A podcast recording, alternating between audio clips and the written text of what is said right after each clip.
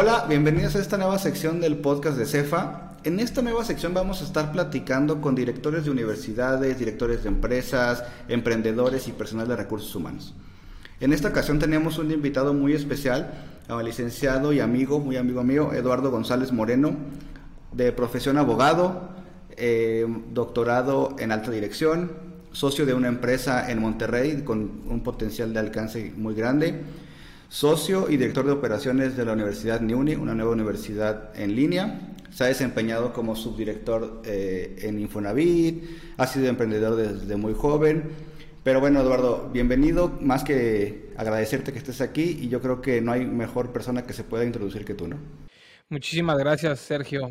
Yo creo que los títulos, soy una persona que no cree en los títulos. Los títulos me parecen como fueran títulos de nobleza. Realmente es, pues, compartirles un poquito la experiencia de lo que me ha tocado vivir y como siempre lo he dicho, eh, mi objetivo siempre es ayudar a los, a los estudiantes o a los ya egresados en que aprendan y lleguen a un objetivo mucho más rápido de lo que yo pude haberlo logrado y todas esas áreas de oportunidad que yo tuve, compartirlas para que no las vuelvan a, a cometer, ¿no? Y eso es importante, aprender y escarmentar en carne ajena, ¿no? Sí, correcto. Muchísimas gracias por la invitación. No, bienvenido, Eduardo. Te platico más o menos esta dinámica de, de, la entrevista. La idea es abrir eh, la, visión de, del panorama eh, laboral a los estudiantes que están por escoger su carrera. Ya sabes que es un paso importante para ellos. Y bueno, si quieres empezamos las preguntas, Eduardo, ¿qué te parece? Sí, claro, listo. Primero que nada, Eduardo, ¿por qué elegiste estudiar leyes? Híjole, si te digo la parte real, es porque no quería estudiar nada que tuviera que ver con números. Lo más parecido a eso era eso. Y es muy común esa razón, ¿eh? Sí. La segunda, mi padre fue abogado y fue político durante toda su vida. Yo aspiraba en ese momento a, a poder ser político y coincidí que esa carrera me iba a poder abrir las puertas para poder yo dedicarme a la política en San Luis. Y esa fue la principal razón por la cual. Claro. Pero me llama mucho la atención, Eduardo, que a pesar de que tú estudiaste leyes, te, tu maestría es enfocada también al área de leyes. ¿Cuál fue la razón por la cual no te encasillaste en seguir por ese camino o, cuáles fueron los campos de trabajo que se te fueron abriendo que, hoy en día tienen donde tú estás? Híjole, mira, es, muy, complicado decirte exactamente qué fue lo que pasó, pero fueron un cúmulo de circunstancias diversas. Eh, primero, la verdad es que siempre he sido alguien que ama y adora con todo su corazón el dinero. Consideré yo que en, de primera parte, en la parte de la política, de manera honesta y honrada, jamás iba a poder hacer. Jamás iba a poder ser eh, mi propio jefe la verdad es que yo siempre me he gustado ser una persona libre, una persona que, emprende. Desde muy chico siempre estuve, eh, pues haciendo, ya sabes, vendías cositas y compras un celular y compras la computadora y la revendes y toda esa parte. Eh, empecé, terminé la universidad, empecé a estudiar eh, la maestría, estaba trabajando yo en un despacho de abogados en México. Y yo siempre he dicho que, dije que si iba a ser abogado, no iba a ser abogado a andar en juzgados, sino iba a ser un abogado corporativo el cual previene todos los temas litigiosos previos a llegar a juzgados, ¿no? Y la verdad es que me iba bien, eh, fueron un año de aprendizaje muy bueno, pero no sé, la verdad es que dije, no, creo que esto no es para mí, este, me fui otra vez, regresé un poquito al sector público, que fue cuando ingresé en Fonavit, a, tocar las mieles un poquito de, de vivir esto del servicio público, de la política y darle una oportunidad a ver cómo me iba. Y, dentro de todo esta, este largo caminar que, que, hiciste, ¿qué innovación, bueno, más bien qué futuro ves en tu carrera? O sea, tú, tú, tú, estuviste en tantas áreas que a lo mejor tuviste la experiencia que los jóvenes que están hoy en día apenas para elegir no lo saben. Entonces, ¿qué, qué futuro le ves? Híjole, yo sí diría que primero yo no recomendaría que estudian derecho. Hoy derechos salen como bolillos en la panadería. Hoy abogados salen en demasiados. Son demasiados los abogados que egresan, los demasiados los abogados que quedan truncos y los demasiados los abogados que quedan este, titulados.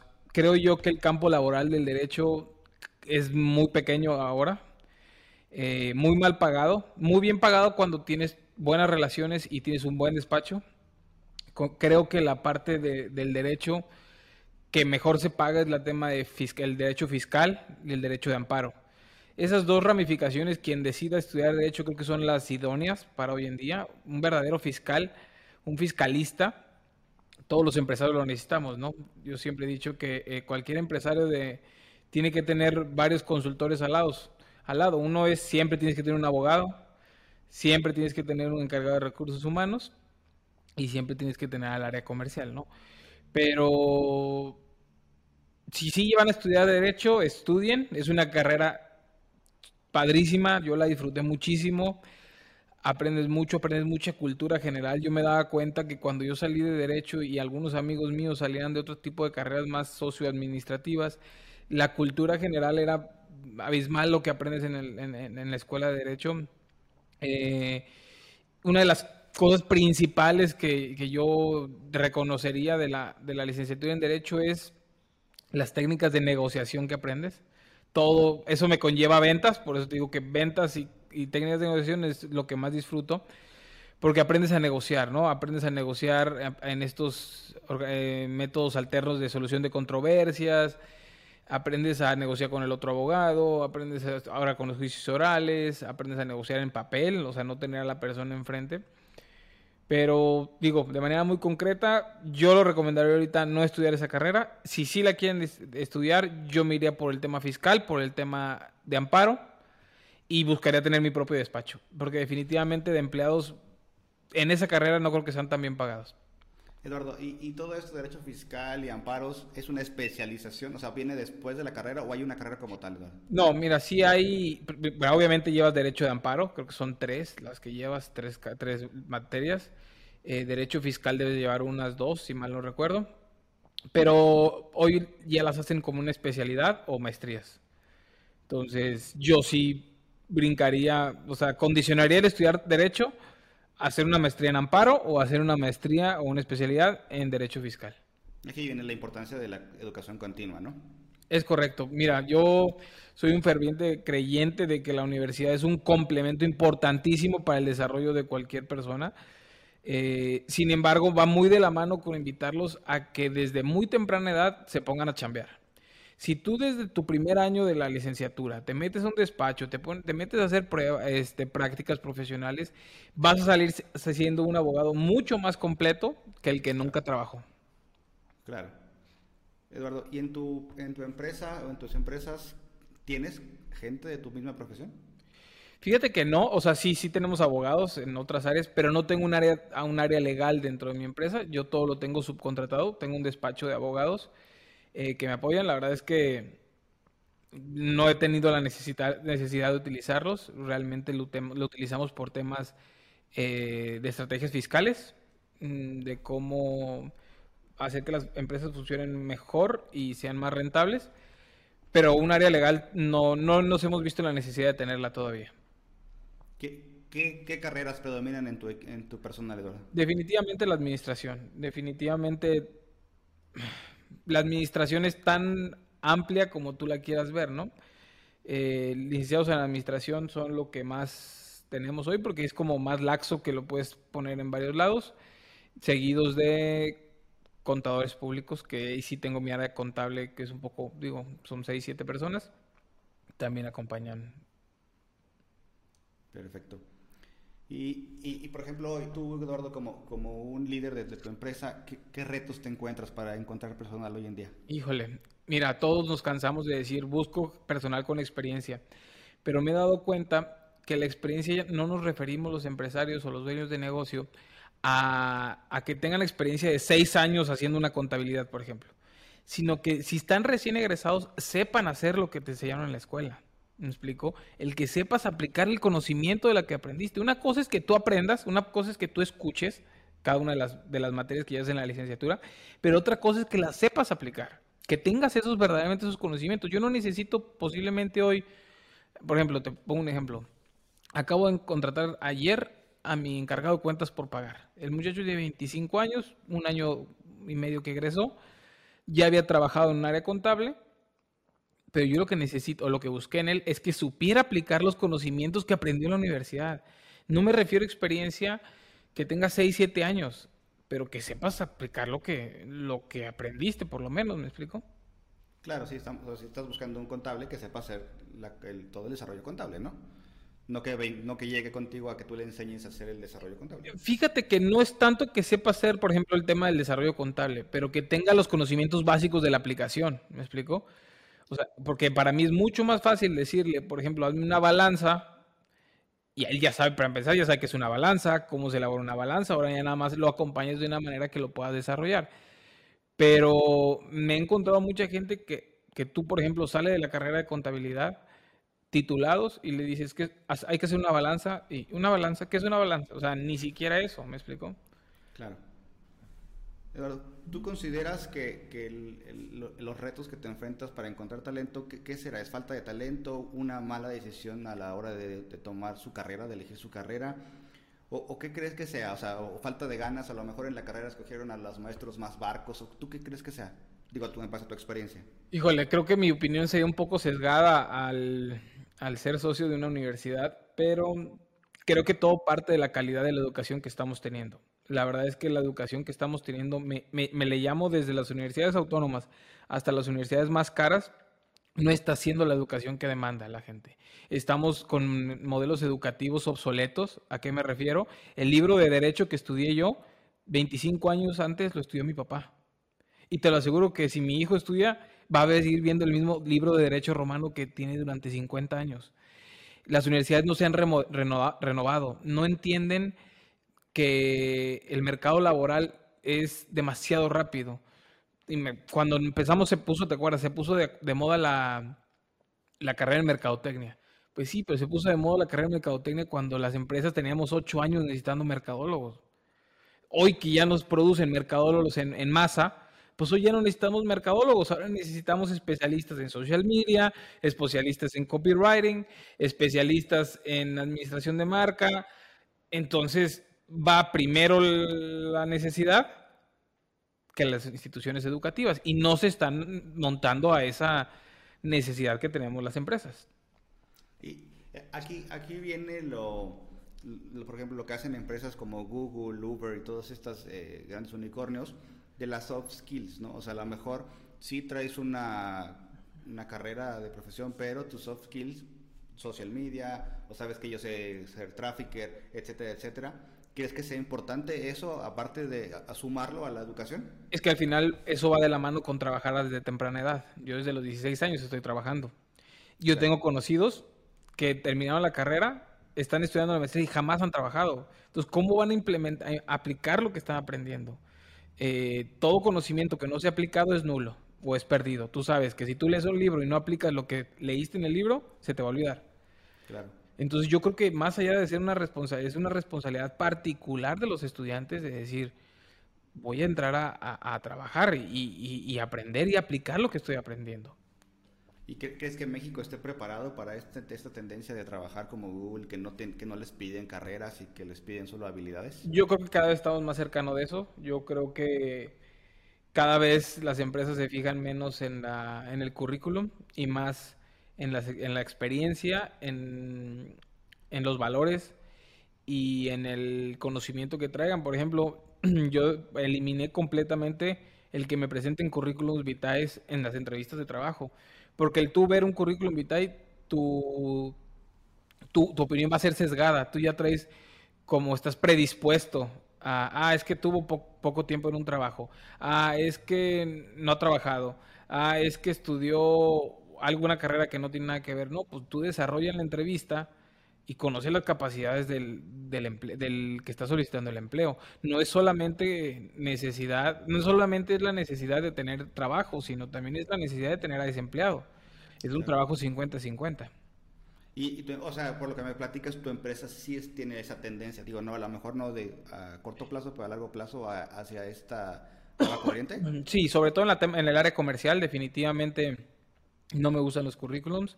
Dejé de pedir experiencia de dos años en ventas, por ejemplo, y, empecé a buscar quien tuviera aptitudes de venta. Yo tengo muchachos de 20 años que jamás en su vida habían vendido y son de mis mejores vendedores, pero lo traen, traen esas aptitudes de servicio al cliente y de ventas, ¿me explico? Y al final del día eso puede haber alguien que tenga 25 años de experiencia en ventas y no lo tenga. Sí, no. Hay gente que nace con las habilidades, ¿no? O se las va desarrollando, ¿no? O la desarrollan, sí, claro, con la experiencia. Eduardo, ¿y qué, recomendación tú le darías a los chicos que están por elegir su carrera o por elegir una universidad? Yo sé que muchos de los alumnos que nos están escuchando, pues que porque el papá estudió lo mismo, o que porque vio que el doctor trae mejor carro que el vecino, híjole, es que yo quiero ser doctor. O sea, realmente, ¿tú, tú qué recomendación les darías?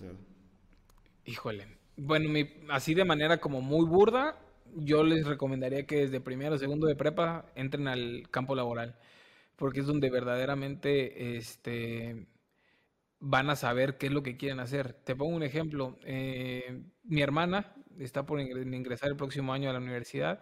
No sabía qué estudiar, empezó a trabajar, se desarrolló en un área administrativa durante un par de meses, no le gustó, se desarrolló en la parte de mercadotecnia un par de meses, está encantada y ya sabe qué estudiar. Así definitivamente eso. Pero si no tienen la posibilidad de trabajar desde tan jóvenes, que no se dejen influenciar por los padres, que no se dejen influenciar por los amigos, que no escojan una carrera de moda. Tú sabes que cada año hay carreras de moda, ¿no? Y hoy, todos son psicólogos, mañana todos son mercadólogos, pasado todos son abogados. Sino verdaderamente tú hagas como una autoevaluación de, a ver, primero, ¿me gustaría ser dueño de negocio o me gustaría darle mi conocimientos a una empresa y que me paguen bien por ello?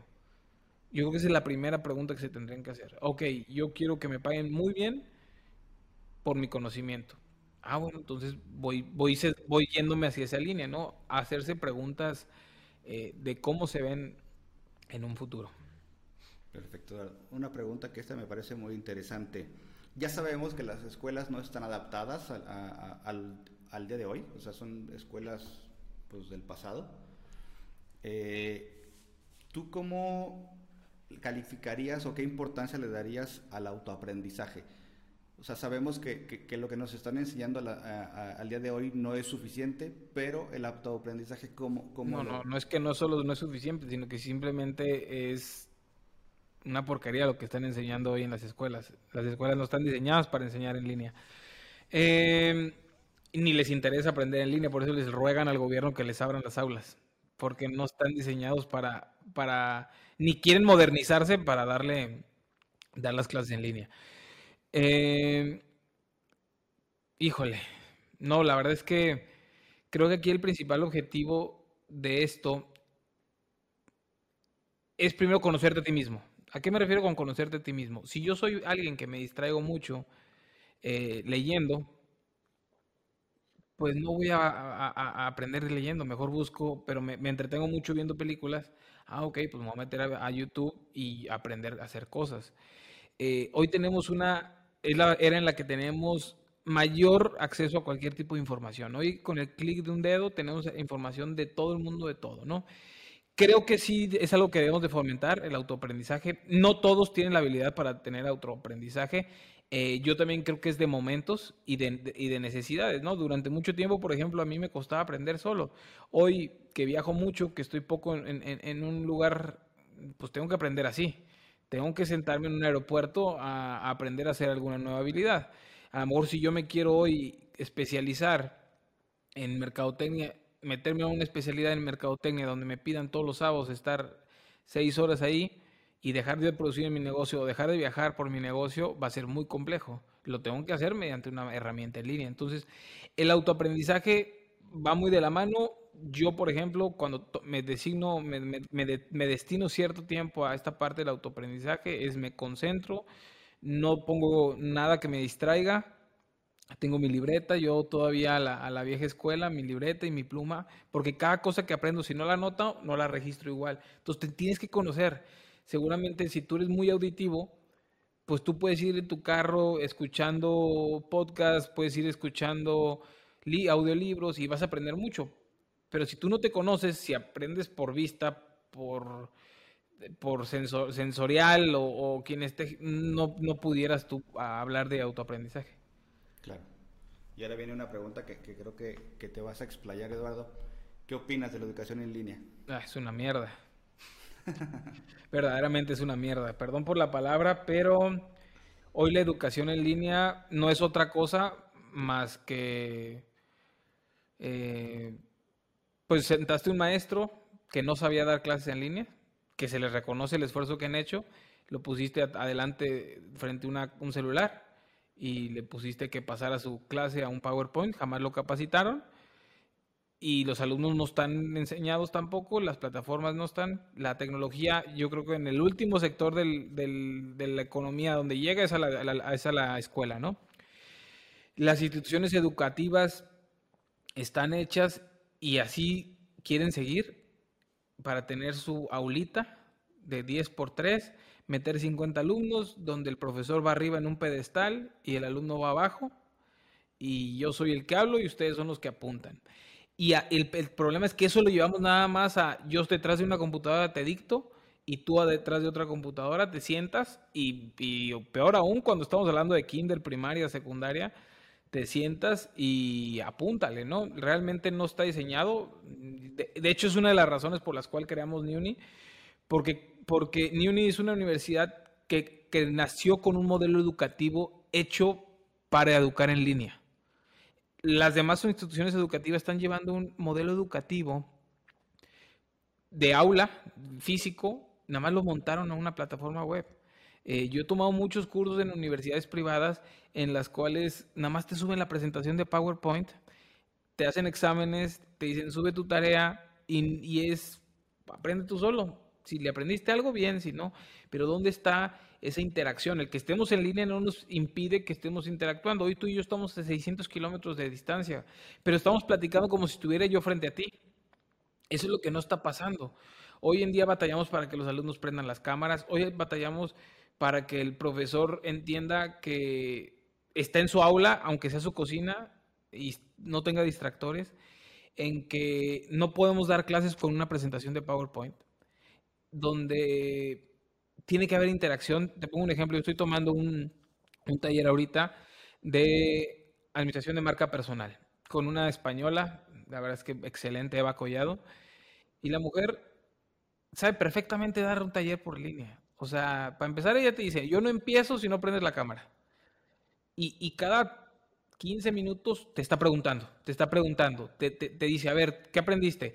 A ver, implementalo eh, en tu ámbito laboral. Entonces, hay una interacción de conocimiento. Hoy en día no hay ese conocimiento. Claro. ¿Qué, qué recomendación le darías entonces a las nuevas generaciones? Primero, para adaptarse a línea y segundo, para salir airosos, ¿no? Porque también depende mucho de la exigencia de los alumnos. Si los alumnos no te exigen, pues los profesores van a seguir igual, ¿no? ¿Qué les recomiendo si deciden estudiar en línea? Que estudien en una universidad que tenga un modelo educativo creado e implementado para aprender en línea y enseñar en línea. No una universidad tradicional llevada a un método en línea. Es el peor error que pueden cometer.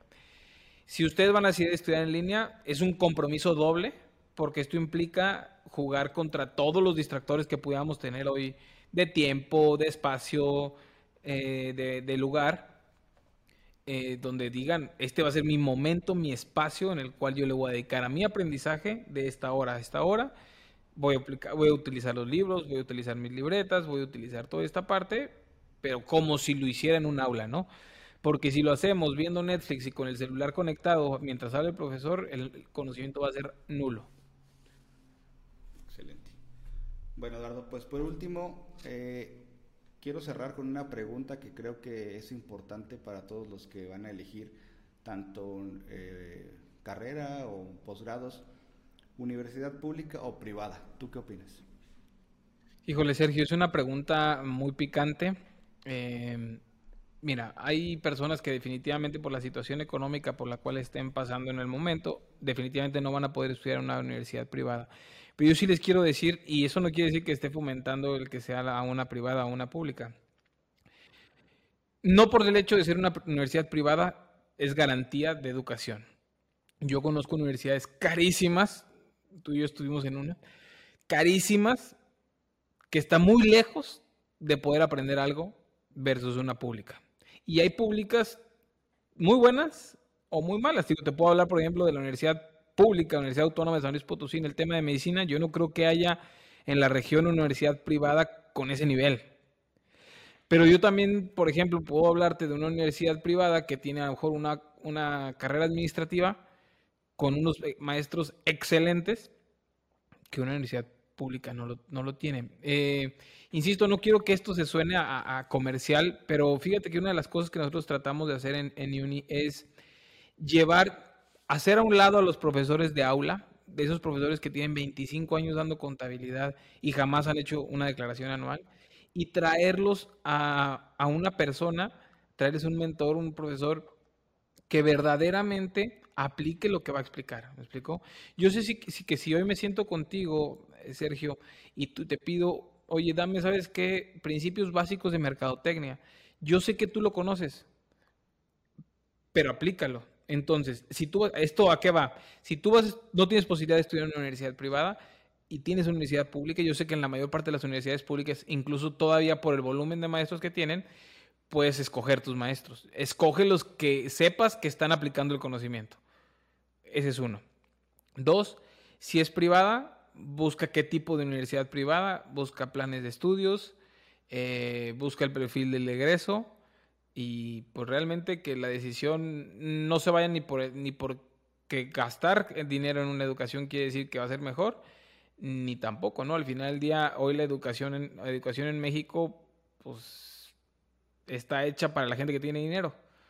Porque si el, porcentaje de espacios que hay en la universidad pública versus el porcentaje de espacios que hay en la N cantidad de universidades privadas es abismal. Entonces, pues bueno, esa es mi opinión. Excelente, Eduardo. Pues muchas gracias por haber estado con nosotros. Ahora sí, si quieres hacerte un comercial de la universidad, tus redes sociales, aquellos que les gusten las ventas, platícanos. Eh, no, muchas gracias a ti por la invitación. La verdad es que este, este tipo de temas me, gusta mucho y, me encanta a mí hablarle a los jóvenes. Me encanta a mí hablarle al Eduardo de hace 15 años, de 12 años. La verdad es que eso para mí es, es, es padrísimo. Pues bueno, en mis redes sociales estoy como Eduardo-González M en Facebook, Twitter, TikTok, eh, TikTok e Instagram. Y platícanos qué contenido vamos a ver ahí. Pues bueno, la verdad es que yo lo que comparto es toda la experiencia del área comercial y el tema del área de estructura de equipos de trabajo. Yo ahí les platico tips y consejos de cómo desarrollar un equipo de trabajo, cómo llevar a un equipo comercial, un equipo de ventas a mejores resultados y pues que puedan vender más, ¿no? ¿Y las redes de Nuni, Eduardo? O platícanos de Nuni. Nuni Universidad, este, así estamos en, en Instagram y en Facebook y en LinkedIn. Eh, una universidad se creó con la, el principal objetivo de revolucionar la educación en el mundo. Estamos trabajando para ello, buscamos que se pague únicamente por lo que se consume. Eh, ¿A qué me refiero con esto? Que no se pagan inscripciones, no se pagan reinscripciones, cuota de padre de familia, no se pagan títulos, sino verdaderamente únicamente lo que consumes. Tenemos toda la validez oficial del gobierno de México. Eh, el 100% de nuestros mentores, de los docentes que participan ahí, tienen experiencia en cada una de las materias que están dando y creo que eso es lo que hoy demanda las empresas, es lo que hoy demandamos las empresas, gente, eh, alumnos que egresen o que estudien eh, y sepan aplicar su conocimiento y que tampoco tienen dinero por tirarlo. Perfecto, Eduardo. Pues muchas gracias por habernos acompañado. Esperemos aquí tenerte en otra nueva sesión. ¿Sale? Saludos.